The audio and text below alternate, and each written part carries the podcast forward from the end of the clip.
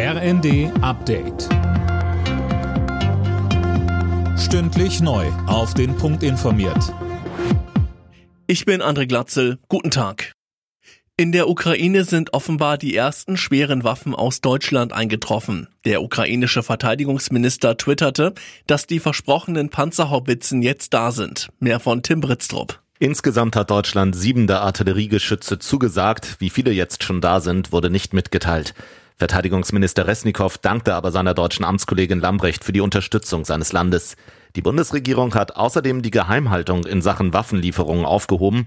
Im Internet wurde jetzt eine Liste veröffentlicht, auf der steht, was bereits geliefert wurde und was noch kommt. Der Krieg in der Ukraine hat die Aufbruchstimmung in der deutschen Wirtschaft abrupt gebremst. BDI-Präsident Russwurm sprach auf dem Tag der deutschen Industrie von einer bis dato undenkbaren Krise, von der man nicht wisse, wie lange sie andauern wird. Er sieht die Politik gefordert, für Verlässlichkeit zu sorgen. Einen Zukunftsaspekt möchte ich besonders betonen. Versorgungssicherheit für Energie, Rohstoffe und Basistechnologien. Das ist unsere Achillesferse. Und die Langsamkeit der Vergangenheit trifft uns jetzt doppelt beim Klimaschutz und bei der Entkopplung von Energieträgern aus Russland. Die Energiewende muss deshalb beschleunigt und neu justiert werden. Und manche Brücken, die werden deutlich teurer werden und sollten deshalb auch kürzer sein.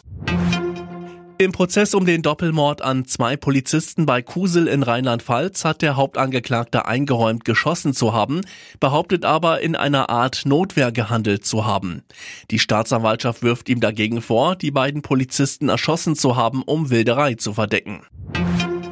In Deutschland werden Mietwagen immer teurer. Im Mai lagen die Preise laut Statistischem Bundesamt fast 50 Prozent über dem Vorjahresmonat.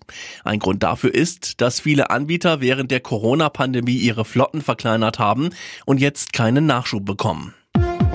Alle Nachrichten auf rnd.de